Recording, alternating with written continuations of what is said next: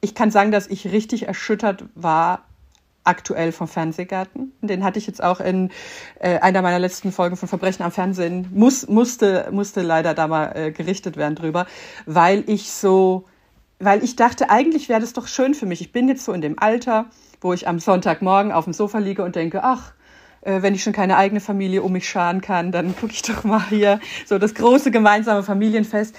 Und ich krieg dabei richtig Herzrasen, weil alles so durcheinander geht und so schnell ist und so hektisch ist. Ich mag das auch nicht, wenn man äh, jetzt meinetwegen den Bachelor zum Beispiel vorab schon eine Woche streamen kann. Weil ich mag das, dass wir alle zusammen uns aufregen. Die Turi 2 Themenwoche TV und Streaming.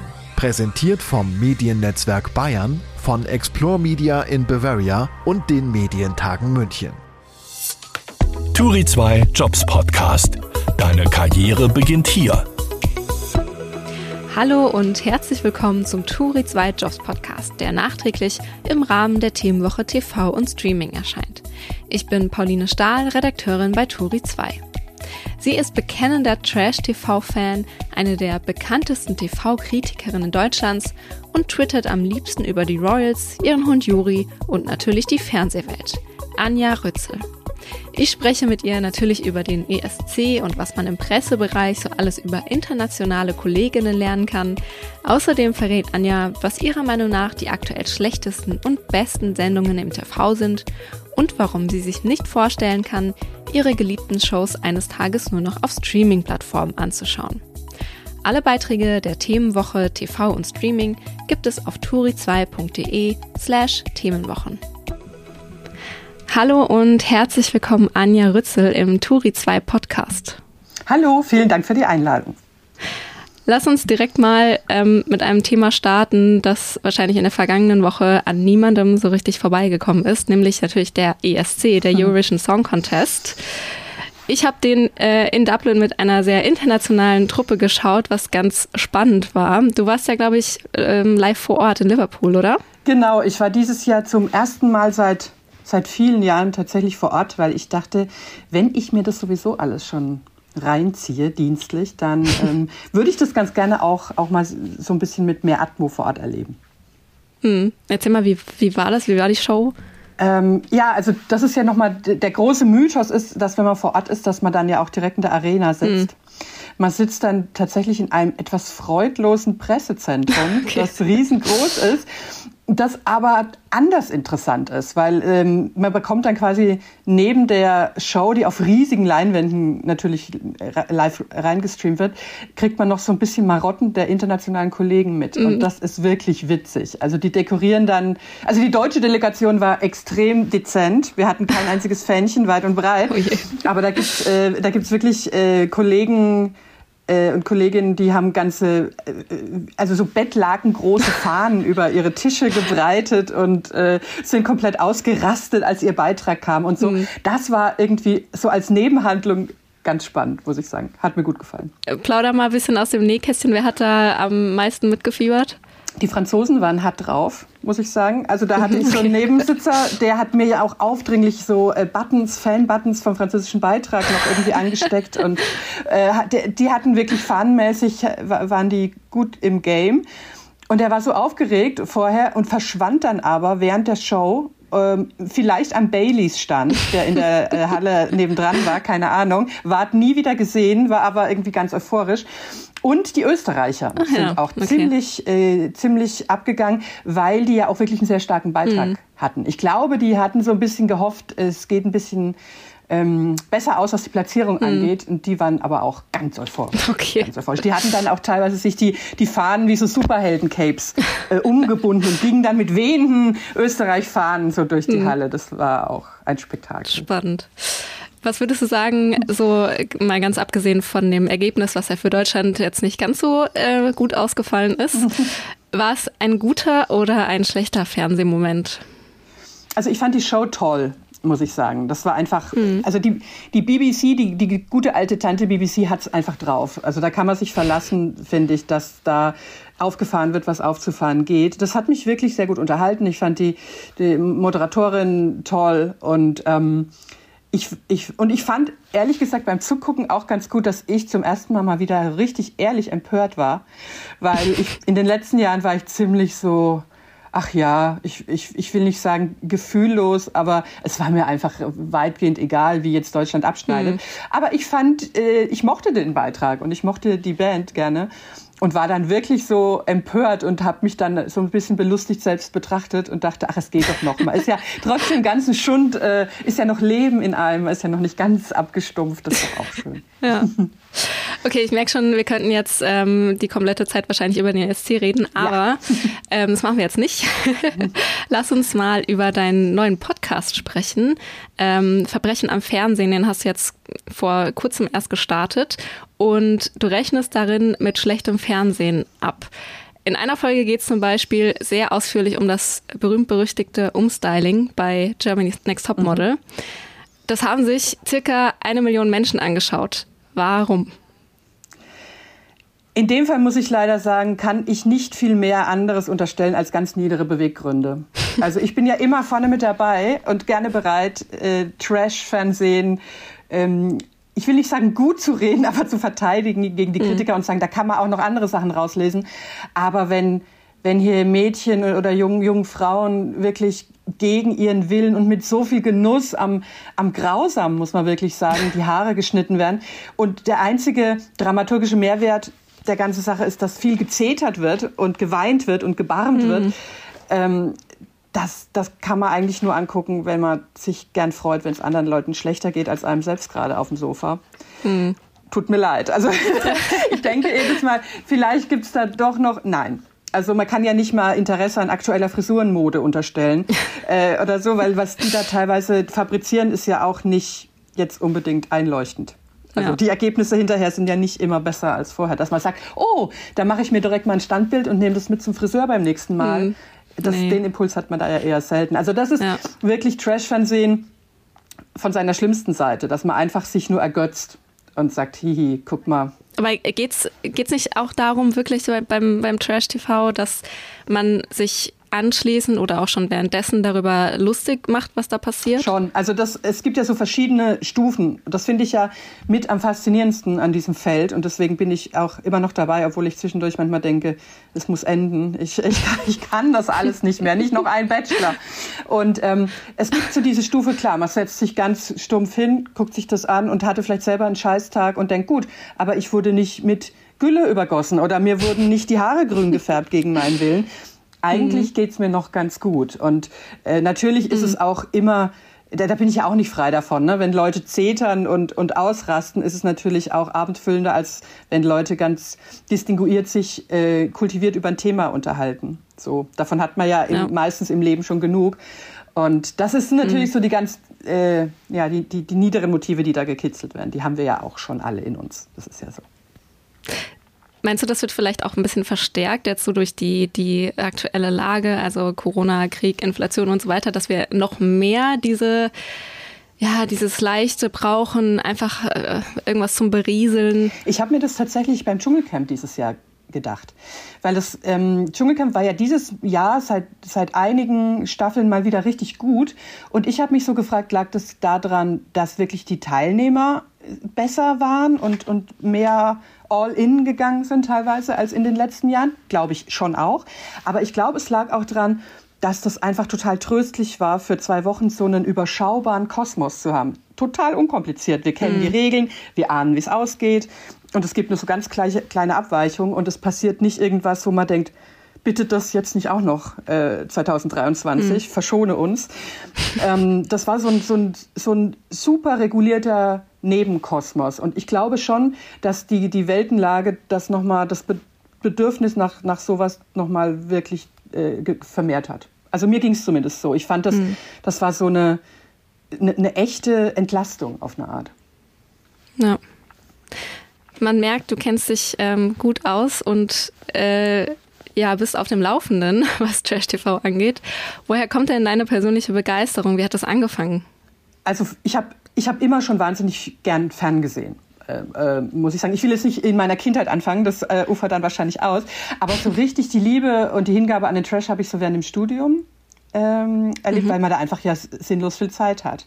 Also ich, ich, ich, ich weiß gar nicht, ich, ich fand mich damals manchmal schon gestresst, aber objektiv betrachtet hatte ich einfach wahnsinnig viel Zeit und habe mir dann vor allen Dingen Nachmittagsfreizeit und habe mir da ja. wirklich die ganzen äh, Talkshows, es war der Höhepunkt der Nachmittagstalkshows und Gerichtssendungen und sowas alles, äh, alles reingezogen und hätte aber nie gehofft, ähm, dass das mal ein Broterwerb werden kann, tatsächlich. Mhm.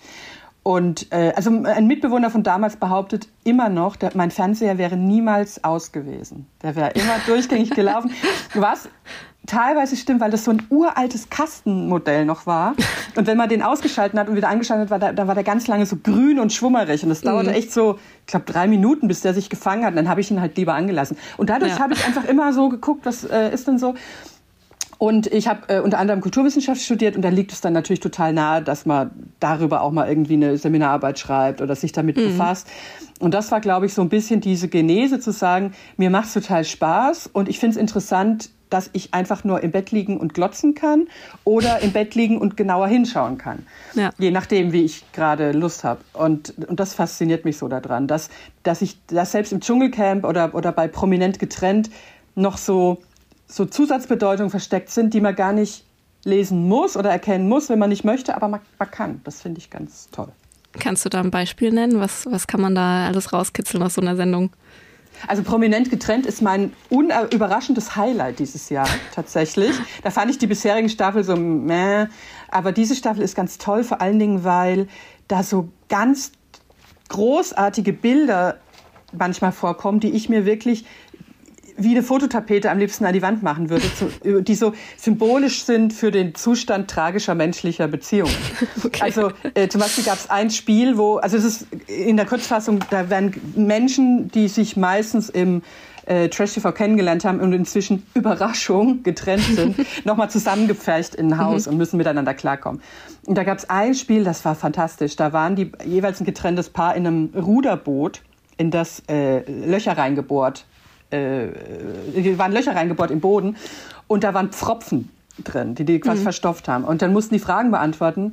Und wenn sie eine Frage falsch beantwortet hatten, mussten sie immer einen Pfropfen ziehen und dann halt versuchen, irgendwie mit Händen, Füßen, Ärschen das zuzuhalten, damit das Boot nicht sinkt. Ja. Und das fand ich so als Metapher für so Beziehungen, die einfach schon richtig am Abrauschen sind. So toll. Und die Bilder waren so, ich habe mir das drei, vier Mal angeguckt, das Spiel, weil die Bilder so grandios auch waren.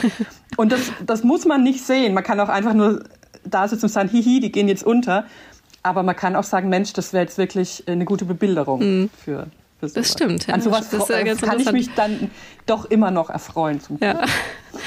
Jetzt sind das irgendwie so Beispiele für, also da würde wahrscheinlich niemand widersprechen, dass das wirklich Trash-TV ist. Ähm, jetzt kann man aber natürlich auch sagen, wetten, das ist trashig. Wie äh, grenzt du das Genre ab? Was ist Trash-TV und was nicht? Das ist tatsächlich ganz äh, schwierig. Ich, es gibt auch keine richtig äh, klassische ähm, äh, gültige Definition oder so ganz, ganz früher, als es so losging mit dem ganzen Reality, da hieß es ja noch Reality-TV, gab es ja diesen bösen, äh, wirklich auch klassistischen Begriff vom Unterschichtenfernsehen, mhm. wo man dann unterstellt hat, dass nur die niederen Schichten, wie auch immer das sein mag, äh, ziehen sich das rein, was ja, wie man weiß, kompletter ja. Quatsch ist. Kann ich auch aus meiner äh, Praxis oder was ich so an Feedback von LeserInnen kriege, extrem widersprechen. Okay. Ähm, also da, da, ist, ist ja alles dabei.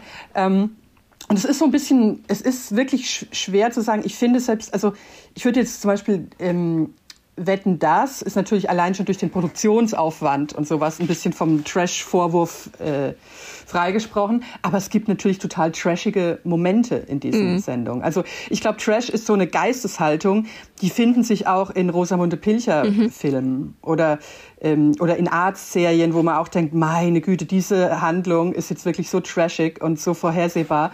Also eigentlich, eigentlich ist es ein, ähm, ein weiß ich nicht, sind es billige Stilmittel und, und, und grelle Einfälle und, äh, und exaltiertes Handeln und so, das kann eigentlich in, in allen Formaten kurz mal auftauchen. Also es ist mehr ein, ein Gefühl als irgendwas, was man so richtig nach Kriterien, finde ich, festlegen kann. Hm.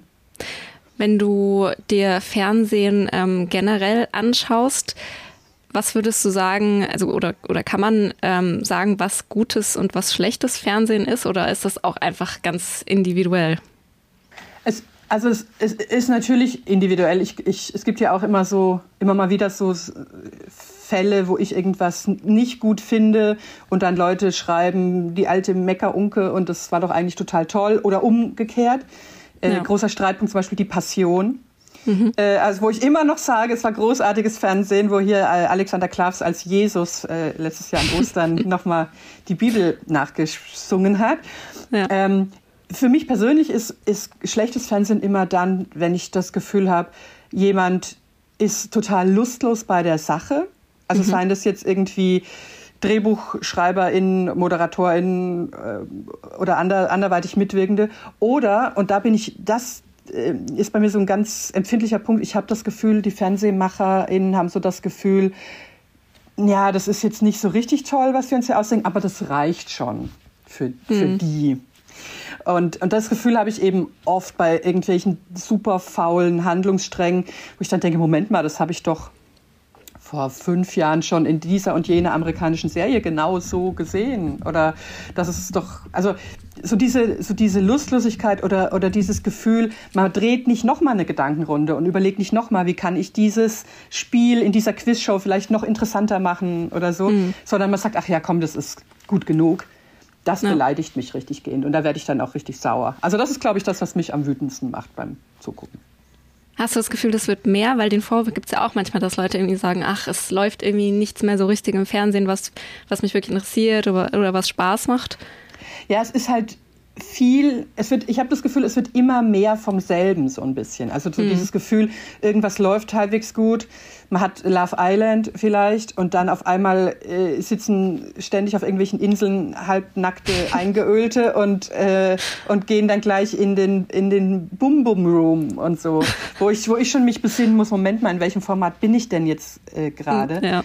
Und das also deswegen war ich ganz erleichtert, als, äh, als jetzt hier prominent getrennt und sowas kam, wo ich dachte, ja, vielleicht kommen jetzt ein paar mehr Trennungsshows, die einfach so ein bisschen vom Gleichgewicht her dagegenhalten. Man kann ja nicht immer nur Leute verkuppeln, man muss die ja wieder auseinander ja. dividieren. Das und das finde ich so ein bisschen diese Einfallslosigkeit, dass man dann sagt, ja, das lief ganz gut, wir nudeln dieses Prinzip jetzt mal zu Ende, mhm. äh, bis, bis wirklich gar keiner mehr einschaltet. Aber vorher hören wir auch nicht auf. Das mhm. finde ich sehr störend. Und natürlich so ein bisschen dieser äh, Drang, ist immer alles noch krawalliger zu machen. Ja. Also da wurde jetzt ja zum Glück so ein bisschen Einhalt geboten, aber das war ja so vor ein paar Jahren im Trash, hat sich das ja immer mehr hochgeschaukelt, immer mehr Leute wurden dann da äh, gecastet, von denen man wusste, das gibt Ärger oder der gibst du noch eine Flasche Amarula und dann äh, sind alle, alle Lampen an und dann geht's so richtig zur Sache dieses, dieses Kalkulierte nur auf, auf Laut und, und, und äh, Ärger, das, ja, zum Glück hat sich das so ein bisschen wieder beruhigt. Ja, ähm, erinnere ich mal zurück, was, was ist wirklich so die, die schlechteste Sendung ähm, im linearen TV, an die du dich erinnern kannst? Also, hm, ich habe jetzt, also zum Glück ist mit fortschreitendem Alter mein Gedächtnis echt auch recht gnädig und ich, äh, ich, ich, ähm, ich kann sagen, dass ich richtig erschüttert war aktuell vom Fernsehgarten. Mhm vom ZDF Fernsehgarten, den hatte ich jetzt auch in äh, einer meiner letzten Folgen von Verbrechen am Fernsehen, muss, musste, musste leider da mal äh, gerichtet werden drüber, weil ich so, weil ich dachte, eigentlich wäre das doch schön für mich. Ich bin jetzt so in dem Alter, wo ich am Sonntagmorgen auf dem Sofa liege und denke, ach, äh, wenn ich schon keine eigene Familie um mich scharen kann, dann gucke ich doch mal hier so das große gemeinsame Familienfest. Und ich krieg dabei richtig Herzrasen, weil alles so durcheinander geht und so schnell ist und so hektisch ist. Und dann, dann gerade singen noch die Prinzen ihr großes Hit-Medley und schon wird noch ein Heiratsantrag von links seitlich rein in die Szene geschoben. Und dann sind woanders ist schon der Chef-Patissier zugange und macht äh, Zitronenkuchen. Da krieg ich richtig Herzrasen am Sonntagvormittag, äh, wo ich so denke, die Idee an sich ja. ist total gut. Ich will auch gar nicht alle Leute austauschen. Naja, vielleicht oder doch, ich weiß nicht. Aber, ähm, aber einfach mal so ein bisschen Ordnung ins Handwerk bringen. Das ist jetzt vielleicht nicht die schlechteste Sendung, aber das ist die, die mich im Moment, äh, die letzten paar Wochen doch am meisten erschüttert hat. Hm. Und was ist die beste? Ähm, ich finde so momentan bisschen, oder ja, generell. Ich, ich, ich wiederhole mich da immer und habe jetzt echt auch gedacht, ich kann jetzt keine weiteren Lobpreisungen mehr dazu schreiben, weil ich schon so viel gelobt habe. Ich bin ganz großer Fan von Wer stiehlt mir die Show? Okay. äh, mit Joko Winterscheid, weil ich da eben dieses Gefühl habe, oder weil ich, wenn ich das sehe, erst merke, was mir bei anderen Quiz-Sendungen oder Spielshows so fehlt, nämlich nochmal nachzudenken und bei diesen, wenn die diese Spiele entwickeln, dann doch nochmal eine Runde zu drehen und ähm, alleine sowas wie, ich, ich, erinnere mich noch von ein paar Staffeln, wurde da mal gefragt, äh, mussten irgendwie die Kandidatinnen ähm, sollten irgendwie weibliche Erfolgsautorinnen nennen. Und dann mhm. kam aber gleich der Zusatz, aber nicht J.K. Rowling. Mhm. Und dann wird es nämlich schon ein bisschen eng und so. Ja. Und das sind solche, das ist eine totale Petitesse, aber es ist eben nicht selbstverständlich. So. Mhm. Und ich liebe das halt auch, wenn dann jemand die Show stiehlt und mit so einer Begeisterung bei der Sache ist, das ist dann natürlich schon ein krasser Unterschied, als wenn also wenn da jemand steht und sagt, ich habe jetzt eine Show und ich kann jetzt, juhu, ich, ich, ich, ich bin im, Mama, ich bin im Fernsehen und ich kann machen, was ich will. Und dagegen hat man vielleicht so einen Elton, der seit 10.000 Sendungen äh, Schlag den Star moderiert, als, als, als müsste er es jetzt machen, so, wo ich mhm. eben nichts mehr von so einer Begeisterung spüre, dass es doch eigentlich mhm. ein toller Beruf ist. Ja, das ist, das finde ich richtig gut man merkt, du kannst es gut und es ist ja auch einfach dein Job, dass du als TV-Kritikerin ähm, ja, mit spitzer Feder und scharfer Zunge kritisierst. Hast du es dir dadurch schon mal mit jemandem verdorben? Ähm, bestimmt, aber ich, ich krieg's äh, viel weniger, also ich, ich, ich, ich krieg, also ich wurde noch nicht mit Hundekot auf der Straße äh, beschmiert oder so. Ähm, es ist ganz lustig, wer sich dann manchmal so meldet und, und sich beschwert. Ähm, also es kommt ganz selten vor, dass Leute dann okay. tatsächlich den direkten Kontakt suchen, aber ähm, aber das sind, meistens sind es dann auch Leute, wo ich denke, ach Gott, das habe ich jetzt schon ganz vergessen und das war doch eigentlich auch äh, eigentlich ganz harmlos so. Ja. Ähm, ich weiß noch, einmal schrieb mir äh, Jay Kahn, ich weiß nicht, ob du den noch vor Augen hast, der, äh, ja, der war ja, auch mal im Dschungelcamp ja. und, ähm, und Der, der war dann eine Zeit lang auch mal Sänger bei einer Neuauflage von Genghis Khan. Ja. Und bei Genghis Khan verstehe ich überhaupt keinen Spaß, weil das die Lieblingsband meiner Kindheit so war. Habe ich wahnsinnig viel als Kind gehört. Und, ähm, und dann habe ich irgendwas geschrieben, aber es war jetzt wirklich auch eher nichts, also ganz harmlos fand ich. Und dann mhm. hat er mir ganz schnippisch äh, eine Facebook-Nachricht, eine sehr, sehr schnippische Facebook-Nachricht äh, geschrieben, an der er aber, glaube ich, ganz lange gedoktert hat, weil ich, ja. damals war man noch bei Facebook und dann ich, war ich so in meinem Messenger und habe die ganze Zeit so diese Punkte tanzen sehen und Jay Khan ist Typing und ich und er typte und typte und ich dachte mir, ja, wann, wann kommt denn jetzt mal was und so. Ähm, aber ja, also ich, ich kann mir schon vorstellen, dass... Ähm, dass es Fernsehschaffende gibt, die mich jetzt nicht so unbedingt mögen. Aber es kommt immer alles äh, tatsächlich aus einer großen Liebe für das Medium. Also ich setze mich mhm. nicht hin, um, um jetzt möglichst drauf zu hauen. Ich freue mich sehr, wenn ich was gut finde. Auch. Ja. Tatsächlich. Und wenn du jetzt solche Nachrichten bekommst, wie, wie reagierst du darauf? Also in dem Fall hast du geantwortet. Was hast du geantwortet? Ich, ich, glaub, ich glaube, ich weiß es gar nicht mehr so ganz genau. Er hat mir so schnippisch geschrieben, so, na, das freut ihn ja, dass ich so begeistert war oder äh, oder also so ich ich glaub, vielleicht bin ich da dann irgendwie so auch drauf eingestiegen. Ich habe tatsächlich aber auch mal einen, ähm, eine Anfrage bekommen von einem Moderator, wo ich jetzt mal den Namen nicht sage, weil wir uns wirklich auch ganz ähm, offen dann unterhalten haben. Der meinte, er würde gerne mal mit mir sprechen, den ich kritisiert hatte äh, für seine äh, Moderationsleistung und der mir dann ähm, schrieb, er würde doch gerne mal mit mir sprechen, um mir seine Sicht der Dinge zu erklären. Und das war dann echt auch ein ganz gutes Gespräch. Ich glaube, echt so eine Stunde. Ähm, es ändert dann natürlich äh, wenig. Also ich äh, verstehe ja persönliche Hintergründe mhm. und so weiter, aber die sieht man halt nicht in der Sendung. So. Aber es ist, ich, also ich, ich kann mir gut vorstellen, dass, dass es viele Leute gibt, die Groll hegen oder nicht viele, aber manche vielleicht, weiß ich nicht. Aber es wird doch weniger an mich herangetragen, als man vielleicht so denken würde. Okay. Ähm, lass uns noch mal ein bisschen über das Thema Streamingdienste sprechen. Also es gibt ja mittlerweile auch ähm, alle möglichen Showformate bei auf, auf Streaming-Plattformen. Ähm, funktioniert sowas? Also schaust du auch diese Shows auf Streaming-Plattformen oder funktioniert das nur im linearen TV? Ich muss, da muss ich tatsächlich gestehen, deswegen habe ich vorhin schon gezuckt, als du meintest, ich bin gut informiert. Ich komme gerade nicht mehr so hinterher. Und das sind tatsächlich mhm. die Streaming-Dienste, die, die das, die Schippe noch oben drauflegen, die ich dann nicht mehr so gut schaffe, muss ja. ich wirklich sagen.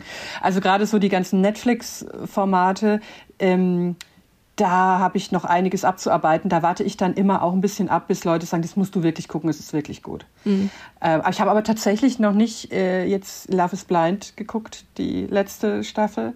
Ähm, das, das ist dann die Schippe zu viel, wo ich sage, ich kann wirklich auch nur einen gewissen Prozentsatz meines Tages diesen Dingen widmen und danach kriege ich dann auch Migräne und so. Ja. Und ich finde es auch schwierig. Ich, ähm, ich, vielleicht ist es auch echt so ein Oldschool-Ding, aber ich mag, ich mag das auch nicht, wenn man äh, jetzt meinetwegen den Bachelor zum Beispiel vorab schon eine Woche streamen kann. Hm. Weil ich mag das, dass wir alle zusammen uns aufregen. Und ich ja. bin ja auch ein großer äh, Fan von nebenbei Twittern und so mhm. und lesen, was ja. die anderen so finden. Ja. Und ich mag das nicht, wenn das fühlt sich für mich wirklich an, wie man, man ist in einer Beziehung und der andere guckt heimlich vor. eine, eine Serie, die man doch eigentlich gemeinsam guckt mhm. und so.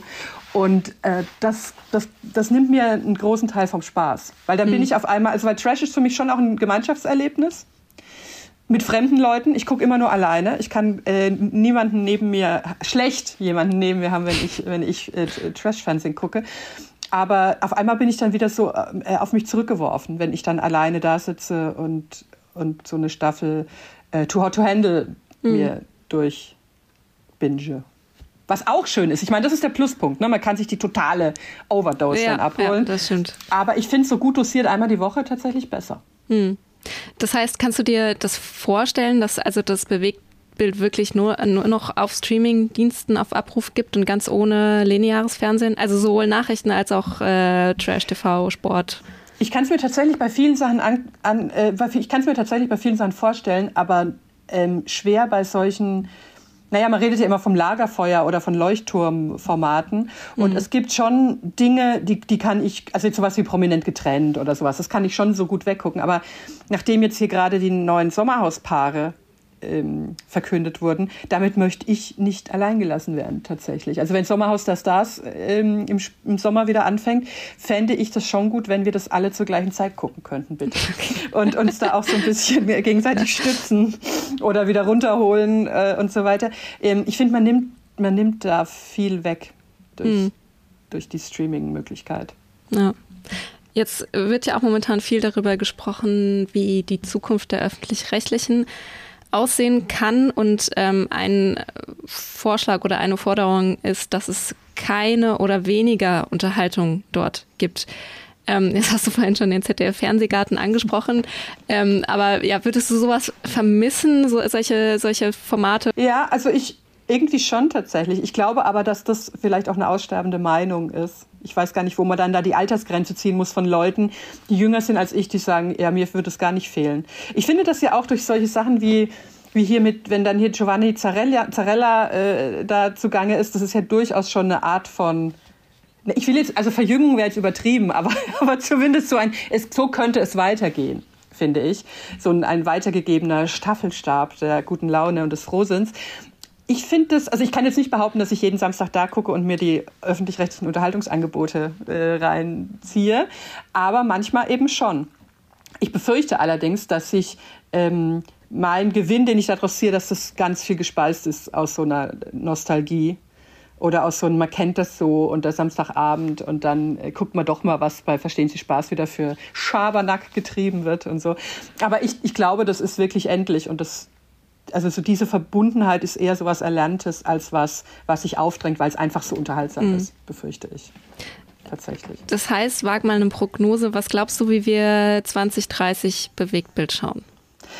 Also vielleicht gibt es ja tatsächlich, was, was so die öffentlich-rechtlich angeht, vielleicht gibt es da ja wirklich neue ähm, neue Ideen, was unterhaltsam sein kann mhm. und auch so ein bisschen Aufbrechen von Zeitstrukturen. Und weil es ist ja der Samstagabend ist ja nicht mehr dieses, wir haben die ganze Woche mal locht und jetzt gönnen wir uns äh, Chipsletten und Cola. Und ähm, sowas bei, bei, bei mir als Kind früher. So ähm, das verbinde ich irgendwie immer noch damit. Um, sondern, also, so wie wir jetzt nicht mehr so leben wie in der bäuerlichen Gesellschaft, äh, gucken wir jetzt nicht mehr Fernsehen wie in den 80er Jahren ja. einfach. Also so, so eine gewisse Flexibilität müsste schon da sein. Ich weiß nicht, ich glaube, ich bin da wirklich auch mh, absurd hin und her gerissen, ganz paradox, dass ich natürlich auch das Flexible mhm. liebe und immer alles gern verfügbar haben möchte und sofort äh, innerlich tobe, wenn irgendeine Sendung nicht, die ich verpasst habe, nicht sofort äh, in der Mediathek ähm, oder also mit Mediathek meine ich jetzt nicht die ZDF oder ARD-Mediathek, äh, die für mich äh, wirklich ein äh, rätselhafte Welten sind. Ähm, wenn die dann nicht gleich verfügbar sind, dann bin ich sauer, weil natürlich will ich alles flexibel haben, aber ich mhm. möchte alles auch in einer vorgegebenen Struktur haben. Also ich finde sowas wie Programmpläne, das ist, äh, vielleicht kann man das fast schon als Guilty Pleasure bezeichnen. Ich finde es ganz gut, zu sagen, mir gibt ja, jemand, ja. Mir, ich habe so viel Auswahl, ich muss so viel entscheiden. Ich habe inzwischen so viele Streamingdienste abonniert, ja. dass ich immer schon denke, ich, äh, ich verliere komplett den Überblick. Da finde ich es dann total entspannt, wenn mir jemand vorgibt, hier ist dein Programm, das kannst du abarbeiten. Ähm, und also ich habe früher als Kind auch unfassbar gern Programmzeitung gelesen, um zu gucken, worauf ich mich so freuen kann und so. Und, und so ein bisschen habe ich mir das, glaube ich, schon bewahrt. Also wenn alles immer da ist, dann ist es so, wie wenn ich in Berlin bin und will mir was zu essen bestellen und weiß und kann alles haben und weiß nicht, was ich will. Ist so. Wenn ich bei meinen Eltern bin, wo es einfach nur einen Pizzaservice gibt, ist es manchmal einfach echt eine Erleichterung. Und genauso wie meine Eltern eben auch noch diese alten Sehgewohnheiten haben. Und ich genieße das dann wirklich sehr, mhm. wenn ich dann eingespeist werde in, diesen, in diese Fernsehgewohnheiten meiner Eltern die ganz anders sind und in, sich in ganz anderen Programmsparten abspielen. Und so ähm, deswegen, so ganz verzichten möchte ich auf sowas wie ein festgelegtes Programm tatsächlich nicht. Kannst du noch mal kurz was dazu sagen, wie du ähm, auswählst, was du schaust? Du hast ja eben schon mal gesagt, dass auch so ein bisschen auf äh, Empfehlungen sowas ankommt, aber wie in diesem ganzen, äh, in dieser ganzen ja, Fülle von Sendungen und Shows, wie, wie ja. entscheidest du, was schaue ich jetzt und was lasse ich lieber weg? Also es gibt ganz viele Sendungen, die ich immer ganz fraglos und selbstverständlich geguckt habe, weil ich dachte, es ist meine Pflicht. Hm, zum Beispiel? Ähm, zum Beispiel Topmodel und Bachelor, also so diese ganzen Klassiker. Und das, dieses Jahr ist das erste Jahr, vielleicht ist es der Beginn der großen Befreiung der Rützel, ich weiß es nicht, wo ich aufgehört habe, den Bachelor zu gucken okay. und wo ich aufgehört habe, Topmodel zu gucken, weil ich dachte, es ist witzlos, ich ertrage es nicht mehr und ich möchte dazu, ich möchte darüber auch gar nicht mehr nachdenken, mm. weil ich habe darüber nachgedacht und ich bin damit ans Ende angelangt, was diese Staffel und diese Machart angeht. Und das ist für mich neu und schafft natürlich Raum für neue Sachen. Ähm, und da bin ich im Moment tatsächlich ganz, sehr äh, empfehlungsgetrieben. Mhm. Also ich bin auch, äh, ich bin auf Facebook nur noch wegen meiner äh, Windhundgruppen und wegen meiner Fernsehgruppen. Also ich bin da in diversen Gruppen organisiert und wenn da die Leute schreiben, das ist richtig toll und das lohnt sich, dann stimmt es äh, meistens auch, mhm. weil die Fernsehen auch sehr lieben. Und dann gucke ich mir das an. Okay. Oder wenn ich, äh, wenn, wenn sich natürlich irgendwie eine neue Produktion auftut oder so, wo ich denke, das klingt schon mal irgendwie interessant, hm. dann gucke ich das auch an. Aber sonst muss ich wirklich sagen, bin ich sehr ähm, im Moment ganz dankbar, wenn Leute sagen, äh, ich habe schon alles geguckt, letzte Nacht, lohnt sich, kannst du einsteigen. So. Wenn jetzt 2030 nur noch solche Shows auf Streaming-Plattformen angeboten werden, meinst du, du machst dann immer noch das, was du jetzt machst? Na, hoffentlich nicht, ne? ich, weiß, ich, ich weiß es nicht. Ich, ich glaube nicht. Ich glaube nicht so richtig. Es ist, äh, aber das sage ich, ich denke das immer und ich sage auch immer jeden, äh, immer Anfang Februar, nie mehr mache ich das Dschungelcamp, äh, 17 äh, Nächte am Stück oder so. Und dann Anfang November, wenn so die ersten Kandidaten in die Spekulation kommen, mhm. dann denke ich, ach, vielleicht ja dann doch wieder und so. Ähm, ich weiß es nicht. Es gibt ja auch, es, es gibt ja zum Glück da auch einen Wandel. Ich habe ähm, letztes Jahr, glaube ich, irgendwann äh, zufällig so eine Reality, so ein Reality, ja eigentlich würde man sagen Trash-Format, so eine Castingshow für Glasbläser entdeckt auf okay. Netflix. Blown Away.